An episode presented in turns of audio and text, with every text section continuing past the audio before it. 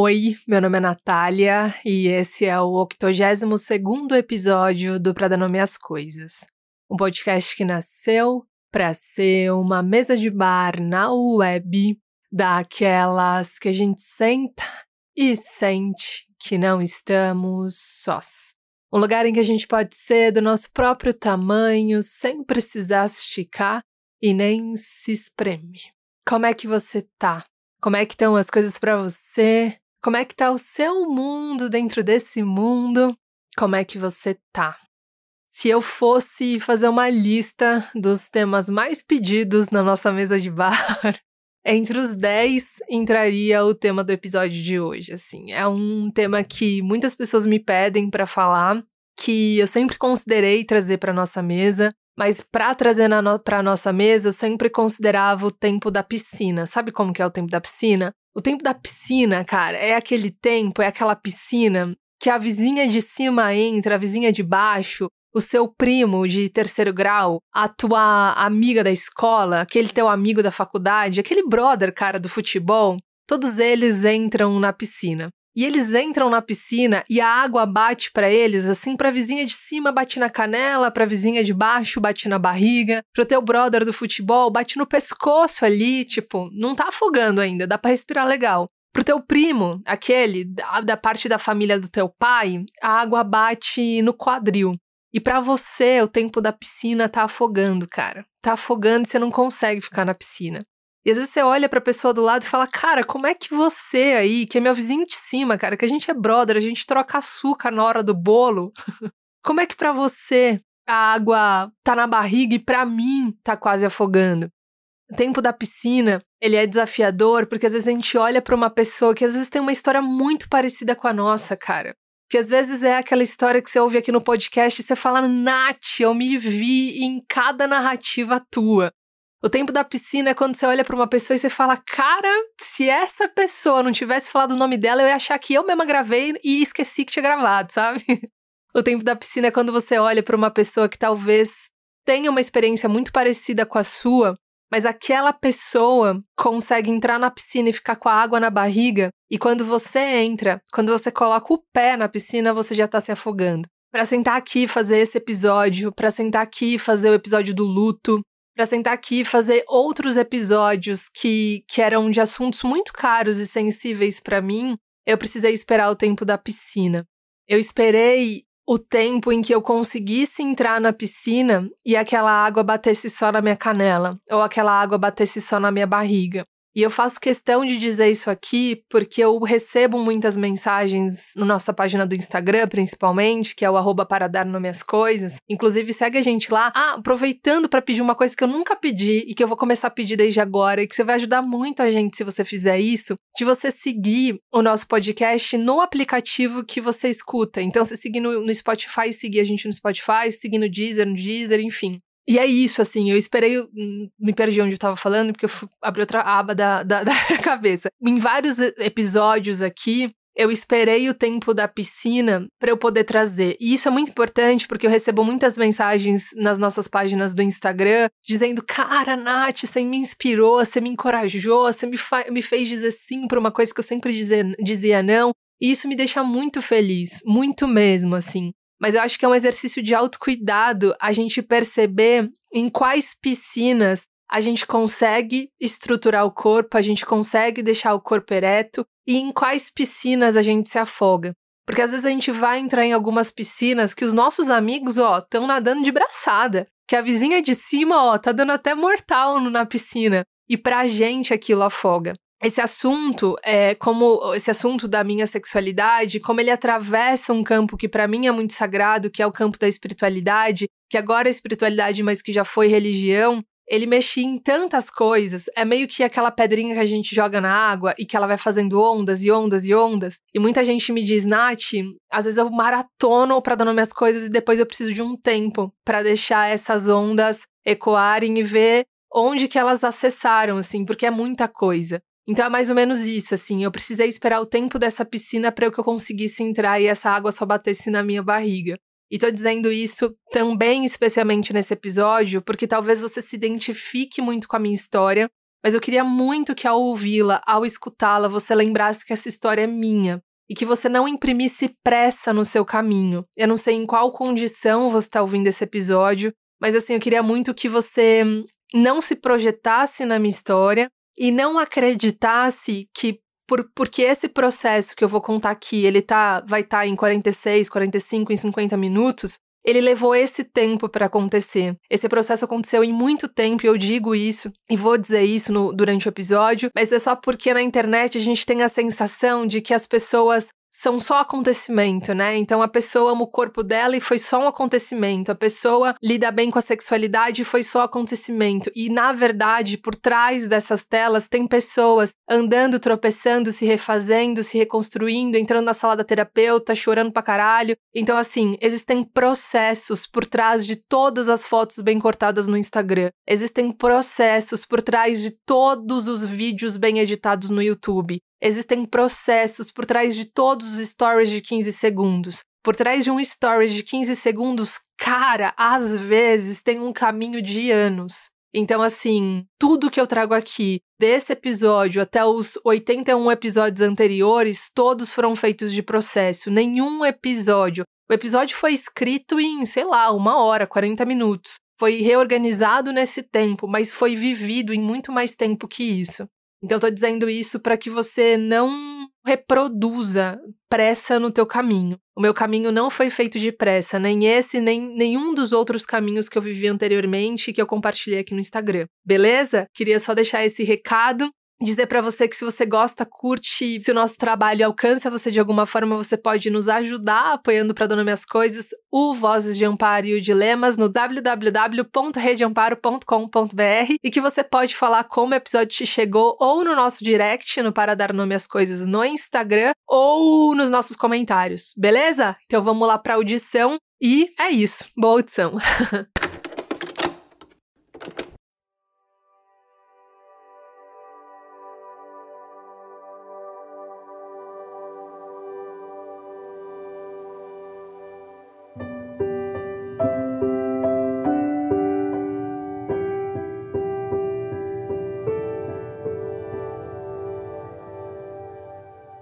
tinha uns 15 anos, mais ou menos. Eu tava na fila da balada com uma saia rosa chiclete de babado, uma sandália, o cabelo assim cheio de creme molhado e uma blusa branca de amarrar na lateral que eu amava. Era uma balada que eu sempre ia com minhas amigas e que eu adorava. A gente sempre chegava ali umas 10 da noite, tinha que esperar do lado de fora enquanto as pessoas iam entrando, cinco de cada vez. Você lembra disso? E dava uma ansiedade, não dava não? Quando a gente tava ali na fila esperando a nossa vez de entrar, principalmente quando começava a tocar a nossa música preferida e a gente falava: "Putz, DJ, logo agora, você não percebeu que eu não entrei? Você não, você não percebeu que eu não entrei? Como que você toca a minha música preferida enquanto tô aqui fora, cara?" Tá de brincadeira com a minha cara, né? Eu lembro que eu gostava muito daquela balada balada. E era uma balada que eu frequentava assim, semana após semana com a minha amiga. E dava muita ansiedade, porque a gente sempre ia com dinheiro contado, né? E quando ia com dinheiro, assim, porque eu lembro que várias vezes a irmã dessa minha amiga, a irmã da Glea, a Joyce, inclusive se estiverem ouvindo um beijo, tava conversando recentemente com a Glea, inclusive, sobre essa pandemia que não tem fim. Mas eu lembro que a Joyce sempre levava a gente assim pra frente da balada, e a gente tudo duro, né? 15 anos, você não tem dinheiro pra nada, assim. Raramente, muito raramente. São até vezes vezes que eu lembro que, meu, que sobrava uma graninha, meus pais me davam ali cinco reais e tal, mas não, não tinham muita condição de ficar me dando mesada. E eu lembro muito isso, assim, que a gente ficava ali na fila, assim, percebendo quais músicas estava tocando, estavam tocando, e se perguntando, cara, será que tá cheio? Será que já tá bombando? Será que como é que tá lá dentro e tal? E tinha aquela coisa de, amiga, será que a gente vai conseguir entrar até as 11, né? Porque às 11 acaba o VIP, cara, eu tô naquele esquema de beber a água do banheiro da balada, assim, para comprar água do filtro, né? Vai ter que ter da torneira mesmo, assim. E aí era muito incrível, assim, porque sempre faltando 15 minutos pro relógio virar e pra aquela história do VIP virar consumação ou virar entrada pagante, a gente conseguia entrar e aí tinha aquela coisa de qual é a data do seu nascimento, qual é o número do seu RG, como é que você gosta de comemorar aniversário e tal, qual é o seu signo. E aí paga só o que consumir, né? Se, naqueles casos que tinha que pagar só o que consumir. E a casa fecha às 5 da manhã, beleza? Beleza. E eu adorava aquela balada, já falei isso mil vezes, né? eu adorava aquela balada. Só que naquele dia, naquele dia que eu tava nessa fila, e aí dando contexto, né? Né? Eu tinha 15 anos, lembrando. Fazia mais ou menos alguns meses, eu acho, acho que seis, sete meses, que eu tinha começado a ir numa igreja do bairro, assim. Uma amiga minha, que tinha, não era da turma inicial, mas ela tinha chegado na turma e ela tinha começado a ir pra igreja e ela era muito, assim, falava muito empolgada dessa igreja. E eu tinha começado a ir pra igreja. E naquele dia, naquela fila da balada que eu adorava, eu olhei para aquela fila e pensei: eu preciso sair daqui porque todo mundo que tá aqui vai pro inferno. E eu queria muito colocar outra palavra, inclusive eu antes, né, quando estruturei as ideias, eu mandei pra Amanda e a Amanda falou: Nath, tá massa, entendi o que você quis dizer, mas inferno é uma palavra pesada, né? E eu falei, cara, ela falou: por que, que você não troca? E agora pensando, né, eu não troquei, deixei essa palavra, uma porque eu não encontrei sinônimo para inferno, e duas, porque eu acho que não tem outro nome que represente o meu pavor, o meu medo, a minha angústia de estar num lugar que diziam que todas aquelas pessoas que estavam ali iam pro inferno. Acho que não tem outra palavra que traduz o pavor de quem experimentou uma religião opressora sente quando tá num ambiente em que te ensinaram a negligenciar, a acusar ou a julgar. O que eu quero dizer é que eu acho que é muito difícil saber com exatidão a influência que uma educação religiosa pode ter na sua vida se você não teve uma educação religiosa. Tem coisas que a gente só consegue medir a profundidade se a gente passou pela experiência. E eu acho que ter uma educação religiosa desde a adolescência ou desde a infância, ou talvez o modo com que você vive essa educação religiosa, né, desde a adolescência ou desde a infância, que são fases que você está desenvolvendo e moldando a sua visão sobre você, essas experiências, elas marcam a vida toda. Elas marcam, elas te acompanham por todo toda a sua vida, né? É algo que a gente carrega mesmo quando a gente decide soltar, porque não existe hum, essa identidade religiosa que ela é como se fosse um quartinho no, no, no fim da casa. A identidade religiosa, ela é toda a casa, ela é tudo que você é, ela permeia tudo que você é. Quem tem uma identidade religiosa nessa fase da adolescência, nessa fase da infância, é como se fosse uma casa sem parede mesmo, né? É como se fosse uma casa sem quarto no fundo. Tudo que você você é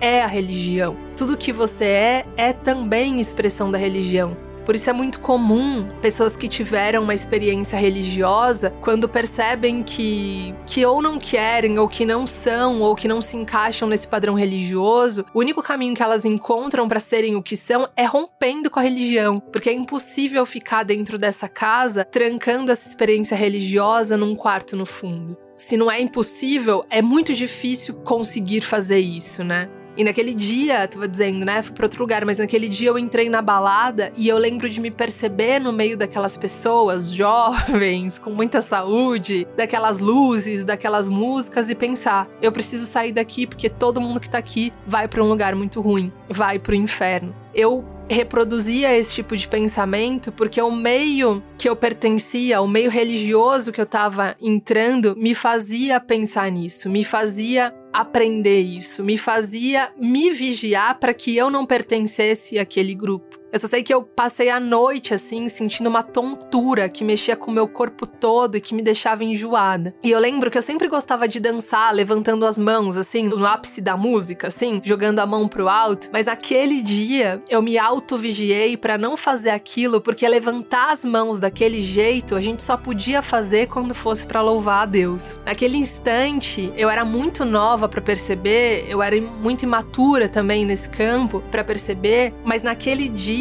as minhas crenças religiosas já estavam mexendo com o meu corpo e com os meus desejos. As minhas crenças religiosas já estavam criando cercas dentro de mim que diziam: até aqui você pode lidar, você pode ter autonomia com o teu corpo. A partir daqui não. A partir daqui não pode mais. A partir daqui é perigoso. A partir daqui é inferno. A partir daqui não é teu, não pode. Como se aquilo que eu acreditava como Deus, como se aquilo que tivessem vendido para mim como Deus não me permitisse ter autonomia e liberdade com meu próprio corpo, assim. E para mim hoje isso é muito evidente, assim. Naquele instante, as minhas crenças religiosas, aquilo que eu acreditava como religião e aquilo que eu desejava como indivíduo já estavam virando uma coisa só.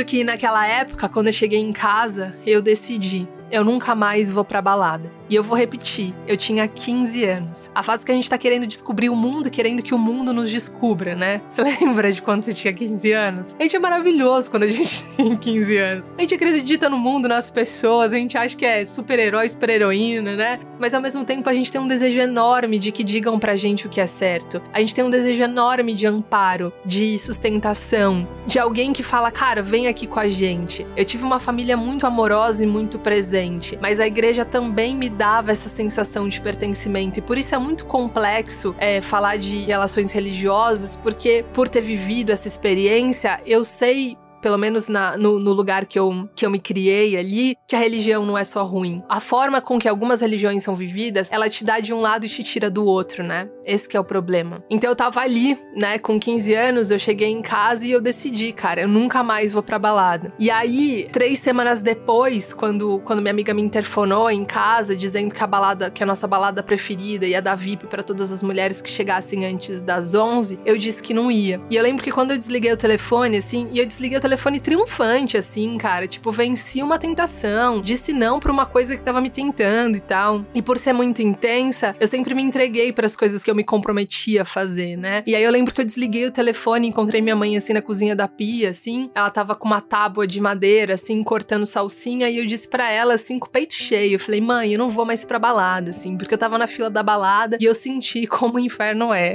Vamos combinar, né? Se o inferno é cheio de gente jovem, com saúde, gente boa, conversando feliz, o inferno é ótimo, então, né? Porque, né, vamos conversar, mas tudo bem.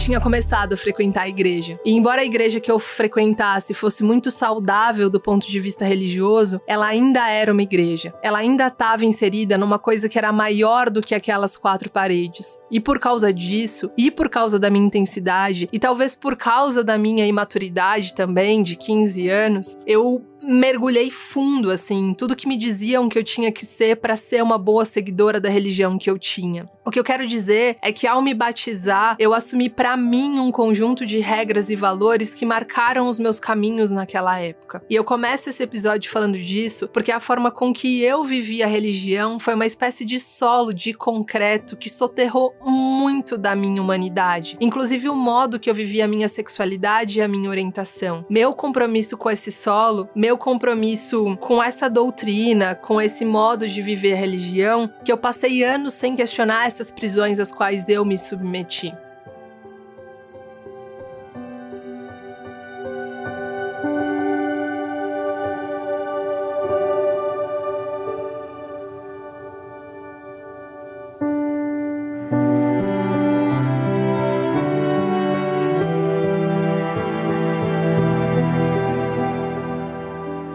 Talvez seja importante dizer aqui que me relacionar com homens sempre foi natural para mim, sempre foi fruto do meu desejo. Nunca para mim foi um problema, uma questão, um desafio, sempre foi natural. Mas aí chegou 2014, e aí em 2014 eu fui trabalhar em uma grande emissora de televisão. E no primeiro dia de trabalho foram me apresentar as pessoas da equipe. Aí eu lembro que a pessoa foi me conduzindo, assim, pela redação e dizendo: Esse aqui é fulano de tal, oi fulano, esse aqui é ciclano, oi prazer, ciclano, essa aqui é Beltrano, oi Beltrano, que massa te ver aqui. E essa mesa aqui, ó, com uma Barbie, uma caneca rosa, uma coroa e essa pluma aqui é a mesa do Vi. E eu não tô fazendo uma caricatura aqui sem graça, era realmente a mesa do Vi. a mesa do Vi tinha vários elementos, assim. E eu lembro que eu olhei pra mesa do Vi, depois a gente riu muito dessa história, e a primeira coisa que eu pensei foi: nossa, eu acho que esse menino aqui deve ter sido criado pela avó.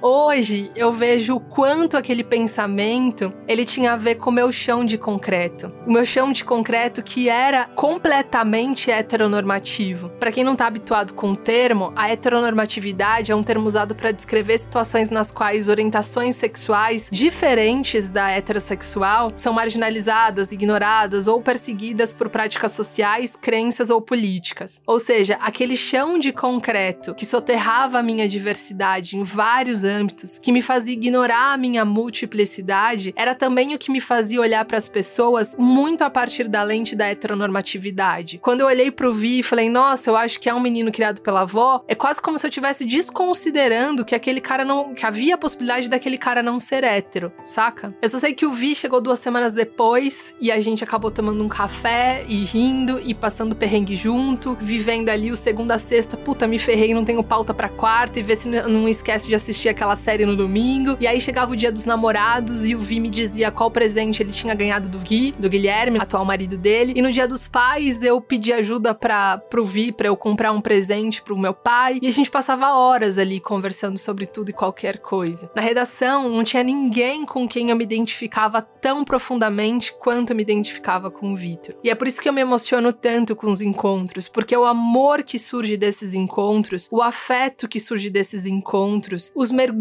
que surgem desses encontros podem fazer a gente quebrar os nossos solos de concreto, podem fazer a gente rever os nossos solos de concreto e nos transformar profundamente. E foi isso que aconteceu. Um ano depois desse primeiro encontro com a mesa do Vi, eu tava na minha mesa tentando alinhar uma pauta que tava super difícil de fechar. E aí, sabe quando você tá escrevendo e a coisa não vai, e o negócio não vai? E aí eu lembro que eu meio que tirei, assim, um olho do computador para respirar. E nisso eu encontrei o Vi. Ele tava na mesa dele, assim, a mesa dele ficava na minha diagonal, assim. E quando eu olhei pro Vi, eu senti um afeto, um bem-querer, um carinho, uma compreensão tão intensas, tão fortes, tão genuínas que me deu vontade de chorar. Sabe quando você olha para um outro ser humano e você fala, brother, se tem alguma coisa que que eu não compreenda, que eu não, cara, é uma sensação de bem-querer mesmo. Acho que não é nem muito explicável, assim. Mas quando você olha para um outro ser humano, você fala, cara, que bom que essa pessoa existe, com tudo que essa pessoa representa, com tudo que ela é. Eu senti uma coisa tão forte, assim, que me deu vontade de chorar mesmo. Uma vontade de, de abraçar o Vi ali e de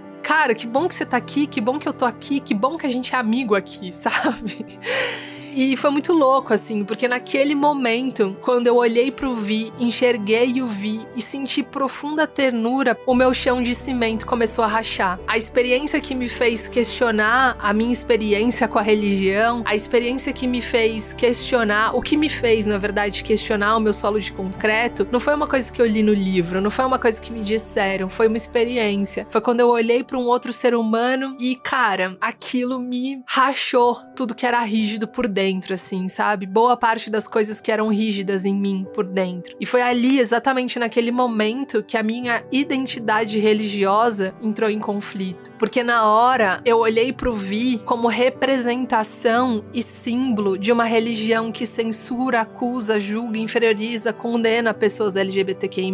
E quando eu olhei pro Vi e vi tudo que o Vi representava, eu pensei: como eu, que sou pior que Deus, consigo sentir tudo isso de coisas lindas e boas e mar maravilhosas de sentir pelo Vi e Deus que é melhor que eu não consegue.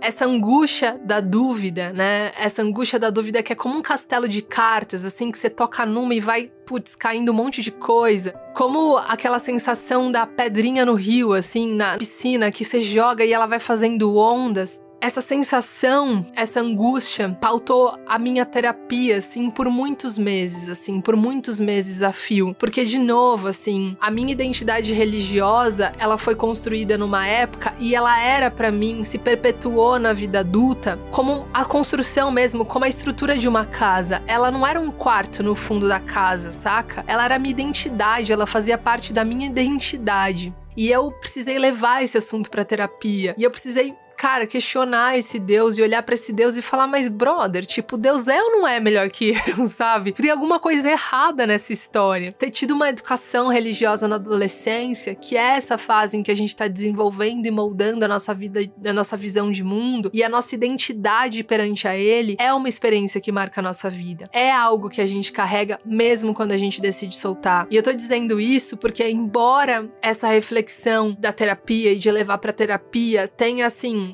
recebido muitos novos contornos, embora eu tenha passado por muitas desconstruções, vira e mexe eu ainda preciso falar sobre isso de novo na terapia. Mas eu comecei a perceber na terapia que essa identidade religiosa, ela era como um solo de cimento, sabe? Um solo de cimento em que eu podia ir quebrando um pouco de cada vez no meu ritmo. E foi isso que eu fiz. E aí eu passo que eu fui conseguindo tirar o solo de cimento, eu fui conhecendo tudo que estava embaixo dele e tinha muita coisa minha embaixo desse solo de cimento. Eu fui conhecendo o que eu tinha deixado para trás, o que eu tinha negligenciado, o que eu tinha enterrado em mim por causa da religião pelo modo em que eu vivi a religião, pelo modo em que a religião foi me ensinada. E isso inclui coisas como a minha sexualidade, o meu desejo, mas também inclui coisas como o meu egoísmo, que na religião eu aprendi a negar e não acolher, e não entender, e não transformar quebrar o cimento, olhar para esse cimento e se comprometer com a quebra dele dia após dia não é fácil, nem simples, nem dolor, nem rápido, nem um caminho só para frente. Às vezes a gente anda um tanto e depois se vê voltando para o mesmo lugar para entender de novo. E é por isso que entre o meu primeiro incômodo em 2014, naquele encontro com o Vi, quando eu questionei a minha identidade religiosa, e o meu primeiro sim para minha relação com uma mulher em 2019, é por isso que nesse tempo tem seis anos. É por isso que entre esse primeiro desconforto e o meu primeiro sim e a minha primeira hum, decisão de cara, é isso que eu sou e eu vou viver essa relação, tem seis anos. Porque quando uma rachadura acontece, ela reverbera em várias outras coisas que demandam uma energia intensa. Então você dá um passo e, cara, putz, exige demais aquilo de você. E aí depois você dá outro passo, depois de meses, e aquilo exige mais de você. E você precisa de um tempo até se refazer, até conseguir se sustentar por dentro. Mas do que isso, tem uma parte nossa que resiste, que tem medo e que, quando é religiosa, usa todos os argumentos mais duros para impedir que essa transformação aconteça. Então, respondendo a pergunta de vocês, meus amigos de bar, meus companheiros de estrada,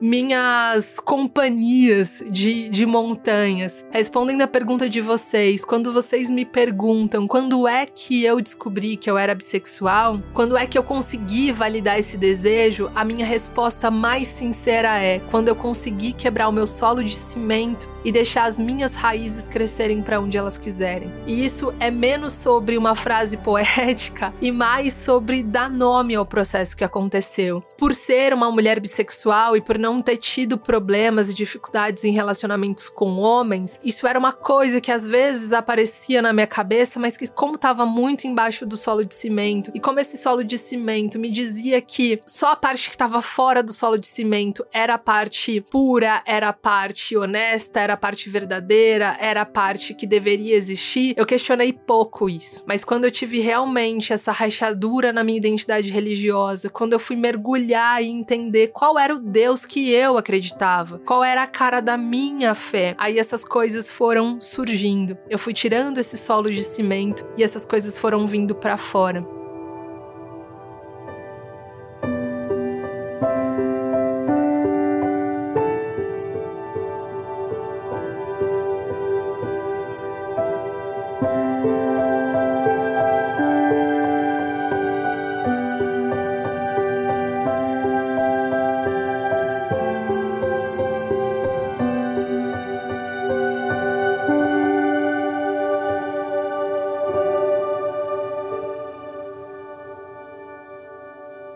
Por fim, vale dizer que a minha fé é algo sagrado para mim. E eu ainda tô nesse processo de redesenhar esse Deus que, feito uma mãe amorosa, celebra, respeita e, e apoia os filhos assim como eles são, sem fazer diferenciação, sem melhor e pior, sem esse que corresponde às minhas expectativas tá dentro do meu ser, com esse que não corresponde tá fora. Eu tô ainda nesse processo de redesenhar esse Deus que não tem regra, não tem medida e não tem fórmula. Eu ainda tô me aproximando e dizendo em voz alta para mim que o amor, principalmente, principalmente o de Deus, só faz sentido quando ele inclui o outro como ele é. Eu ainda tô recontando e remontando a imagem desse Deus que ama incondicionalmente, e isso quer dizer literalmente sem condições humanas. Eu ainda tento me aprofundar de um sagrado que é tão maior e tão sem limitação que por isso é difícil entender estando numa experiência humana tão limitada. Eu ainda tô tentando validar as experiências em que eu senti profundamente o amor de Deus, mesmo escutando alguns líderes religiosos dizendo ao longo dos séculos que era isso, que era amar pessoas que a humanidade julga, condena, amar pessoas que a sociedade expulsa, era exatamente o que o Deus faria. Eu ainda tento validar as experiências em que eu me senti profundamente amada por Deus, mesmo escutando esses líderes religiosos dizendo ao longo dos séculos que era isso que ele não faria por pessoas que não correspondessem à heteronormatividade. É difícil, é difícil enxergar esse sagrado de um jeito novo quando te apresentaram ele de um jeito rígido quando você era muito novo. Mas ao escrever esse episódio, eu senti uma emoção muito funda, uma sensação de amor muito intensa.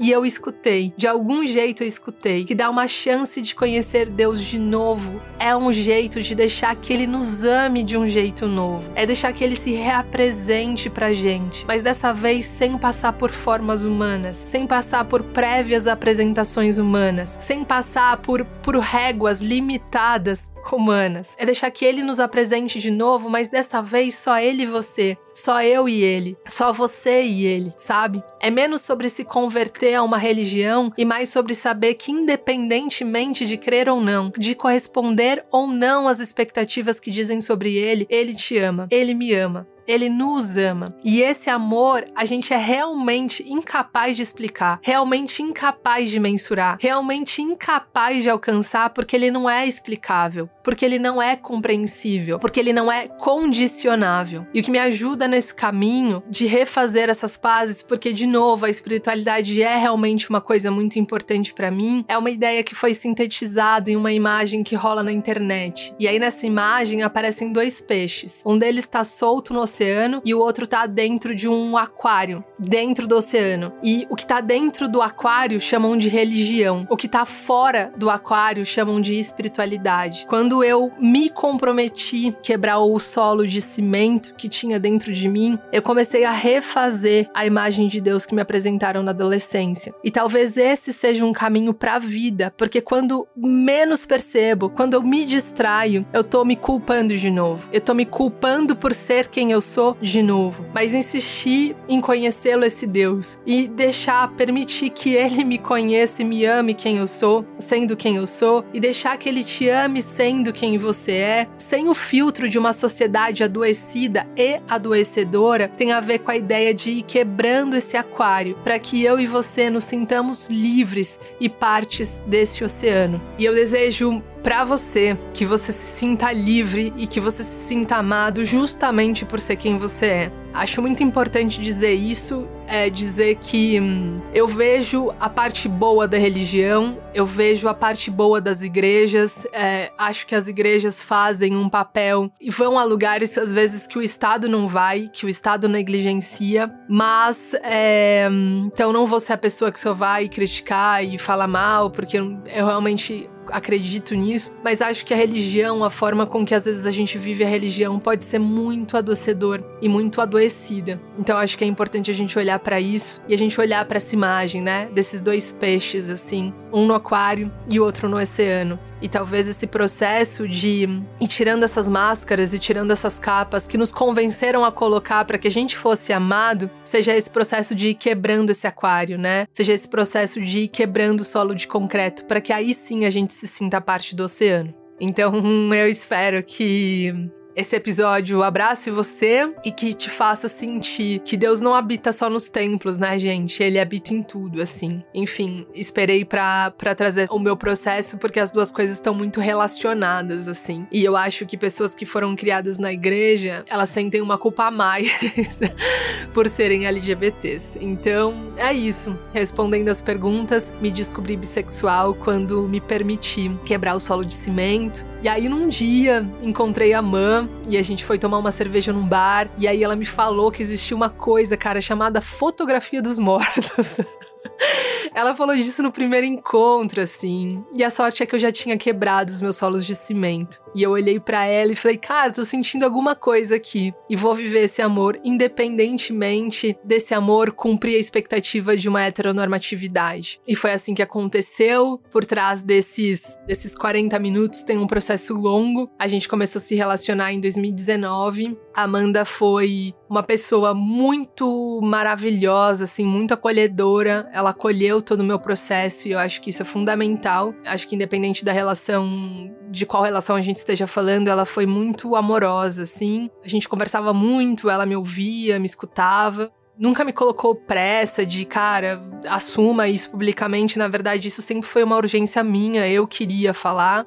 E ela foi muito maravilhosa, acolheu uma história. Até ontem, é, a gente foi dia dos namorados e, e, eu coloquei isso lá no comentário da foto dela, né? Que.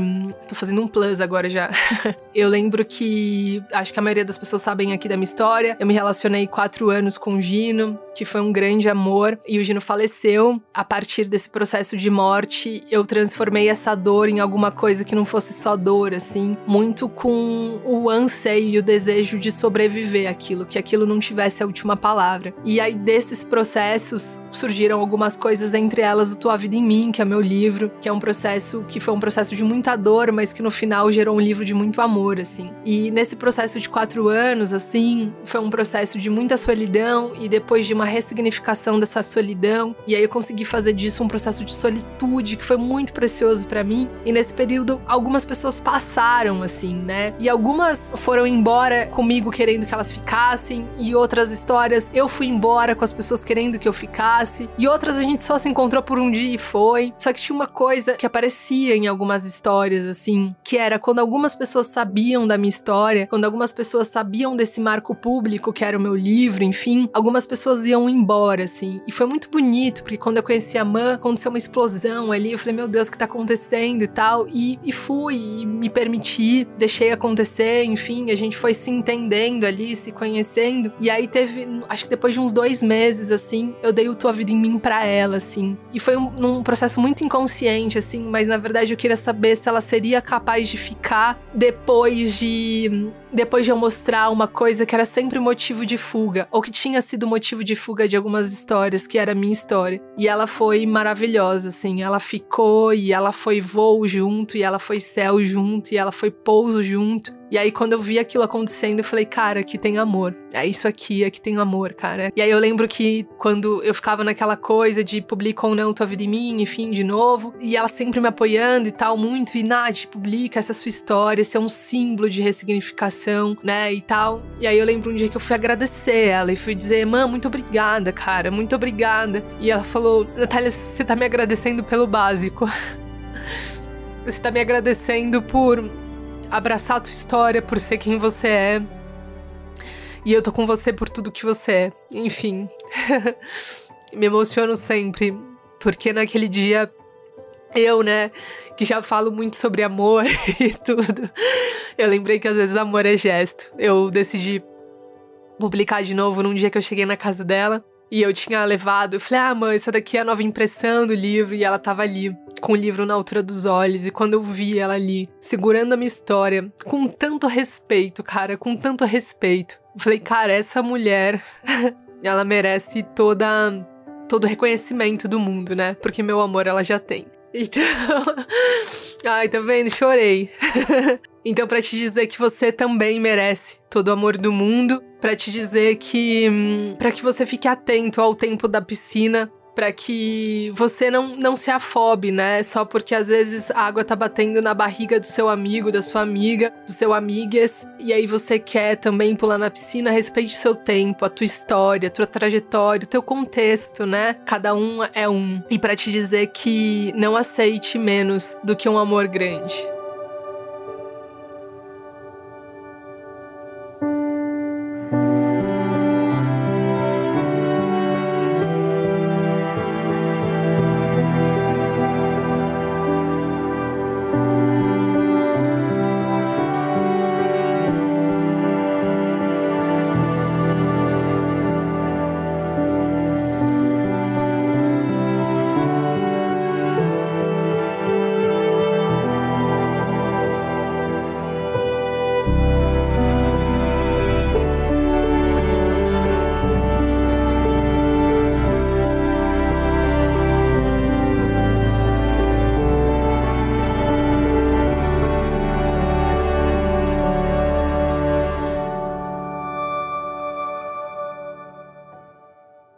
Isso, gente. Então eu espero que eu tenha respondido a pergunta de vocês. E é isso, a gente se encontra na semana que vem, tá bom? Um beijo.